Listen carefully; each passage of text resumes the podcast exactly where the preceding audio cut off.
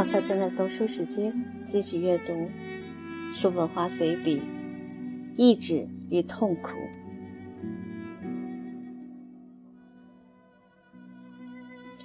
我们要通过人的生存本身来考量意志内在的本质的命运，以此来证实生命本质上即是痛苦。不论在哪个级别的认识上，意志都是以个体的形式出现的。作为个体的人。在无限的时空中，只自觉是有限的。同无限的时间与无限的空间相比，自身近乎一个消失的数量，投身于时空的无限。既然时间与空间无极限，那么个体的人只可能有一个相对的某时某地。个体所处的地点与时间，也只是无穷无尽中的极为有限的部分。真正个体的生存，只是现实当下。现在会无可避免地逃入过去，即不断过渡至死亡，慢性的死。个体以往的生命，排除对现实存在的某些后果，除开铭刻的过去与这一个体意志相关的证据不论，即已是完结、死去、化为乌有的了。如此，个体在合理的情况下，就必会将过去渐渐淡忘。无论那内容是快乐亦或痛苦，我们已经于无知无识的自然界中发现其内在本质，就是不断的、无目的的、无休止的追求挣扎。特别在我们观察动物与人时，这一点就更为明显的显露在我们眼前。人的全部本质即是欲望与挣扎，可同无法抑制的口渴相比拟。然而，需要是一切欲求的基础，缺陷就意味着痛苦，因而人原本就是痛苦的，人的本质就脱不出痛苦的手心。他若不是这样，人会因为容易获得满足而随时消除了他的欲望，欲求的对象也就没有了。如此一来，可怕的空虚与无聊就会趁虚而入。机会令人感到自身的存在与生存本身就是不可承受的负担，所以人生的过程如同钟摆一般，在痛苦与无聊间来回的摆动。事实上，两者即是人生的最后两种成分。构成意志现象本质的，即是那不断的追求与挣扎。在客体化的较高级别上。它之所以仍能占据首要的和最为普遍的基地，是因为在这些级别上，意志显身为一个生命体，且遵循着供养这一生命体的原则。而使这一原则发生作用的，正在于这一生命体即是客体化了的生命意志本身。根据这一点，作为意志最完善的客体化，人也就成为了生物中需求最多的生物了。人完完全全是具体的欲求与需要，是各种需求的凝聚体。带着这些需求活在这个世上，人完全只能靠自己，一切都未有定数，唯独自己的需要才是最真实的。在这样直接而沉重的需求下，整个人生通常都在为维护那生存而忧虑着。这个世界于他毫无安全感可言。有诗为证。人生如此黑暗，危险如此之多，只要一息尚存，就这样这样度过。大部分人的一生都在为生存不断奋斗着，尽管明知这场斗争的结果是失败，而令他们能够经得起这场艰苦卓绝的战斗的原因，虽是贪生，却更是怕死。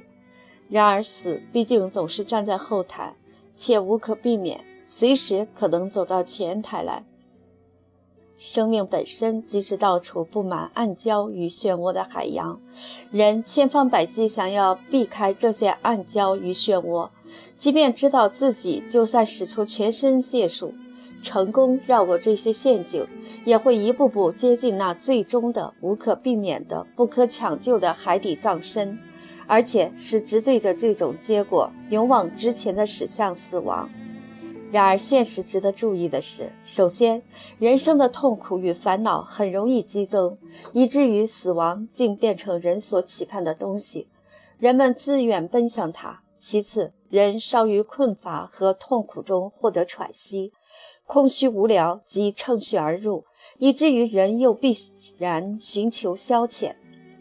一切有生命的事物忙忙碌碌的运转，本来是迫于生存。然而，要是他们的生存已经不成问题，他们却又不知道该如何是好。所以，推动他们的第二种动力，即是摆脱这负担，即生存的挣扎，使生存不被感知，即消磨时光、派遣空虚无聊的挣扎。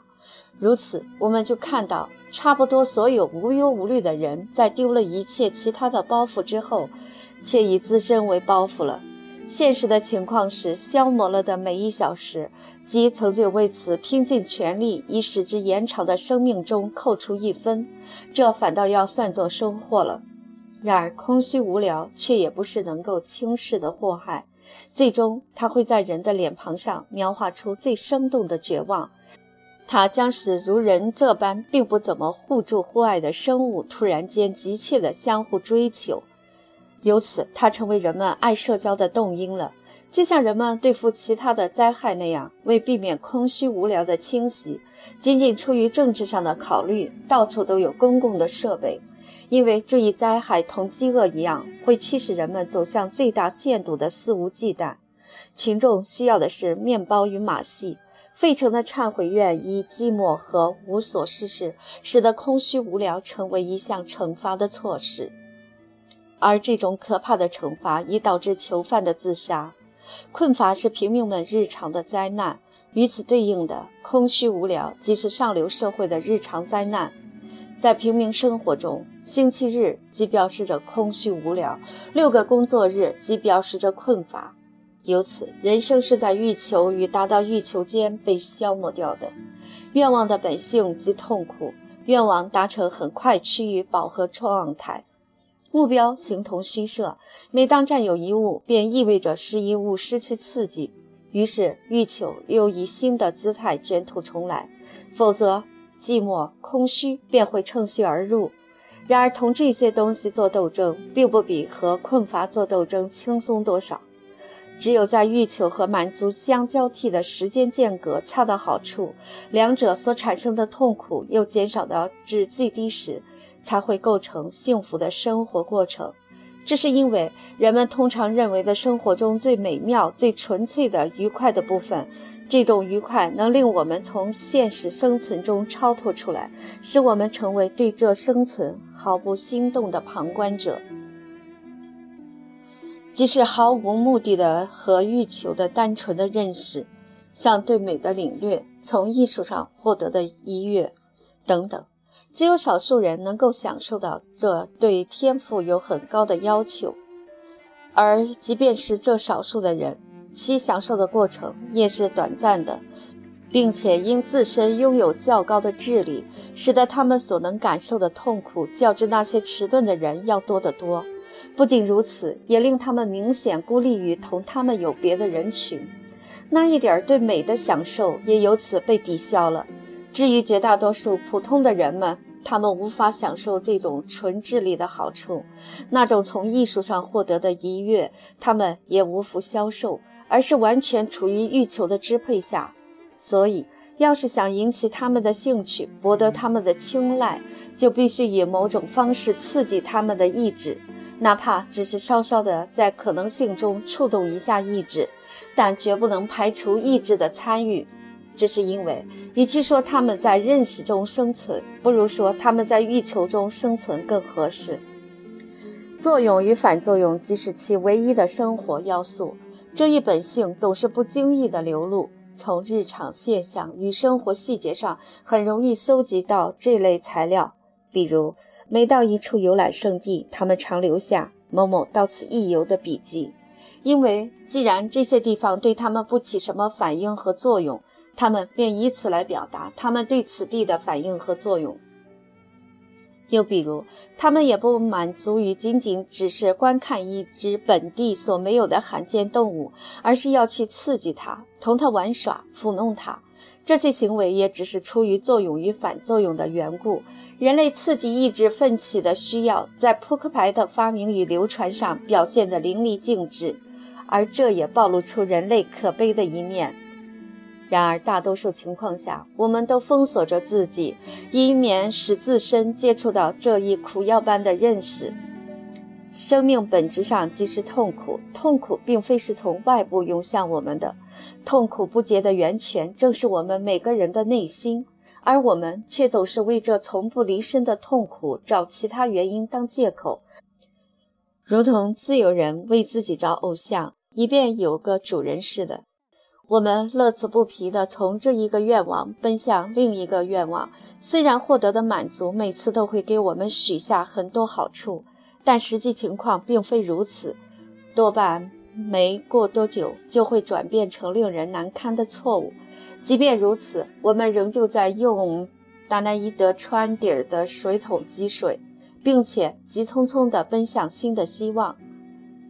只要我们所追求的一天未到手，对我们而言，其价值便超过一切。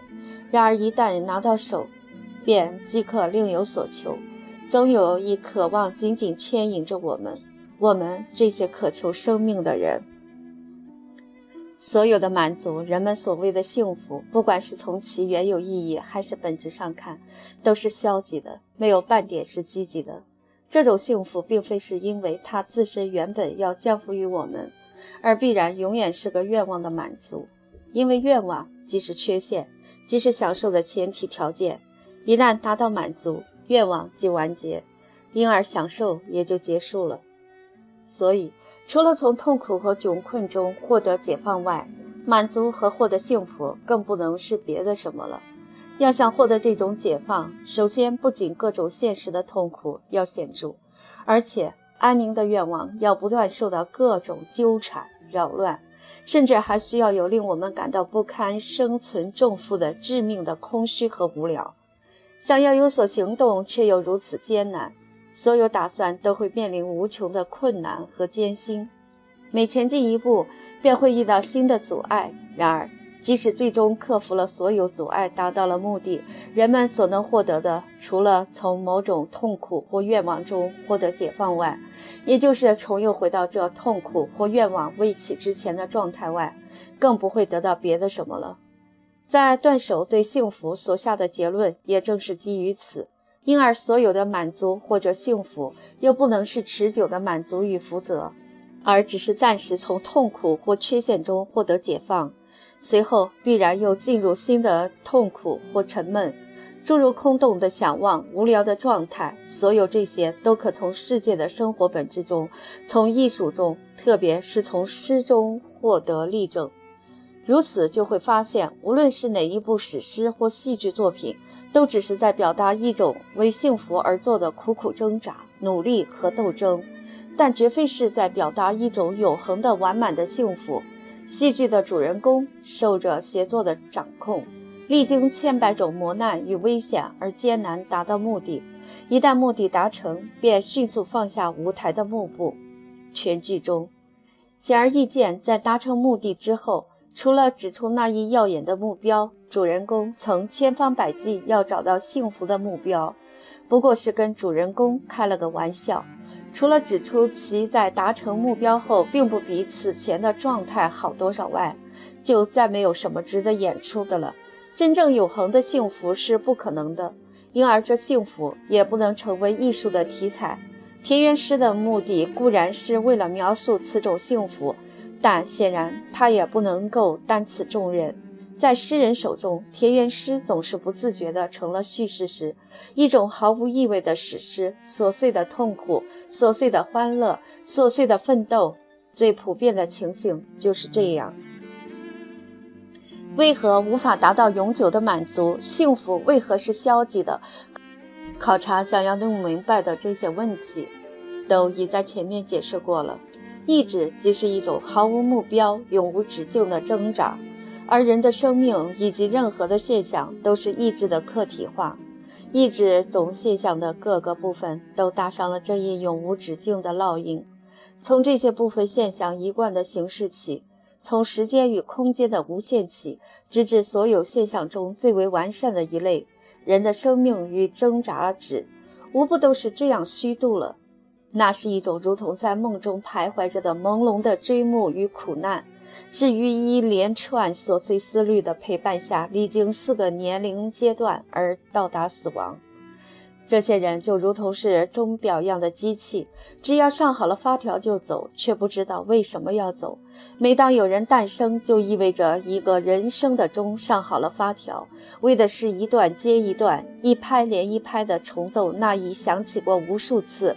连听都不愿再听的街头风情的调子。即便其中存在着变奏，也不足为奇。如此，任何一个个体。任何一张人脸及其一辈子的经历，都不过是短暂的梦，无止境的自然精神的梦，永恒的生命意志的梦，不过是一幅飘忽不定的画像，任由意志在他那无尽的画像上信笔图画，画在空间与时间上，令画像有个短暂的停留，同无限的时间相比，接近于零的片刻。随即抹掉，以便为新的画卷腾出空间来。然而，无论是哪一个这样飘忽的画像，哪一个这样肤浅的念头，不管它如何激烈，如何承受深刻的痛苦，最终都必有整个的生命意志，用害怕已久而终将面临的死，苦涩的死来偿还。人生很难想通的一方面，即在这里。目睹一具人的尸体，会令我们突然变得严肃起来，也是出于这个道理。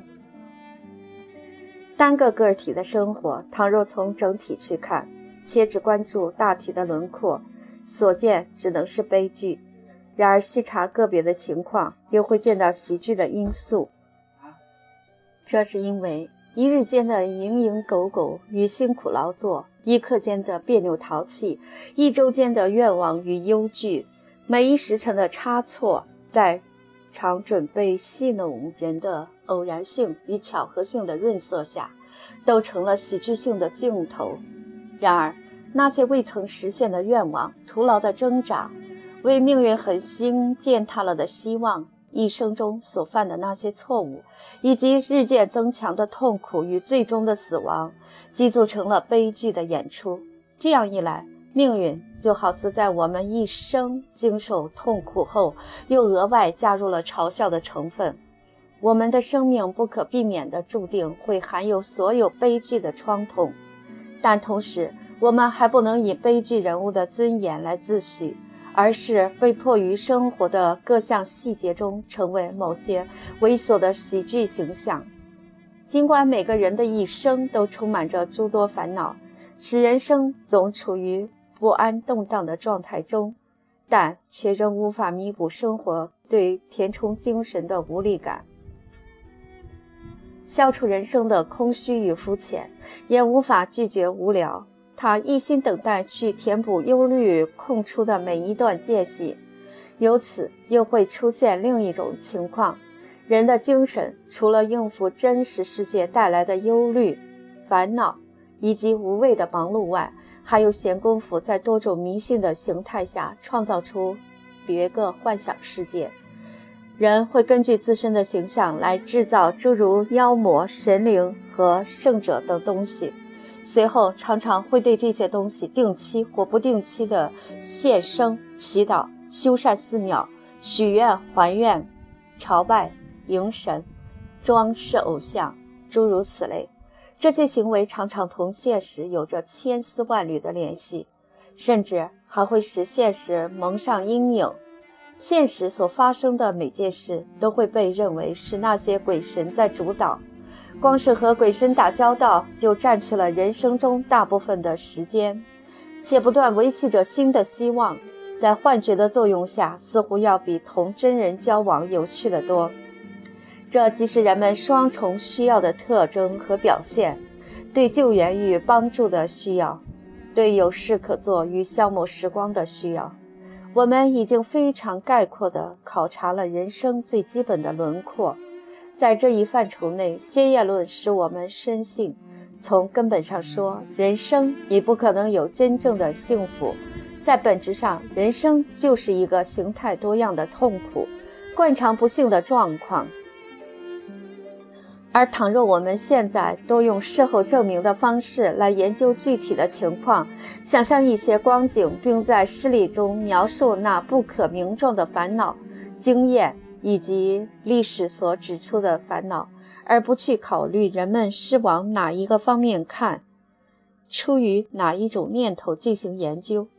如此，我们就可以在心目中更清晰地唤起这一信念了。我们有关不可避免的源于生命本质的痛苦所做出的论证，根本是冷静的、哲学的。每一个从青年时的幻想里清醒过来的人，倘若他注意过自己与别人的经验，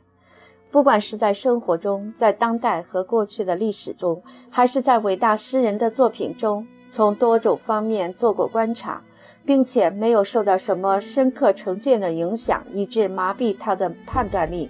那么，他很有可能会认识到如下的结论：人世间是一座偶然和错误的王国，在这一国度中，事事都由他们支配，无论大事还是小事。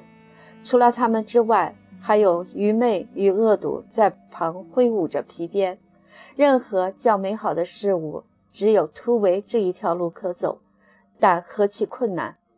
高贵与明智的事物很难发挥作用或得到人们的关注。然而，思想王国中的谬论与背离，艺术王国中的庸俗与乏味，行为王国中的恶毒与奸诈，实际上，除了仅被短暂的间歇打乱外，一直都掌握着统治权。与之形成鲜明对照的是，任何一种卓越的事物通常只是个例外，且是百万分之一的概率。而对于个人的生活，可以说，任何一部生活史都是一部痛苦史。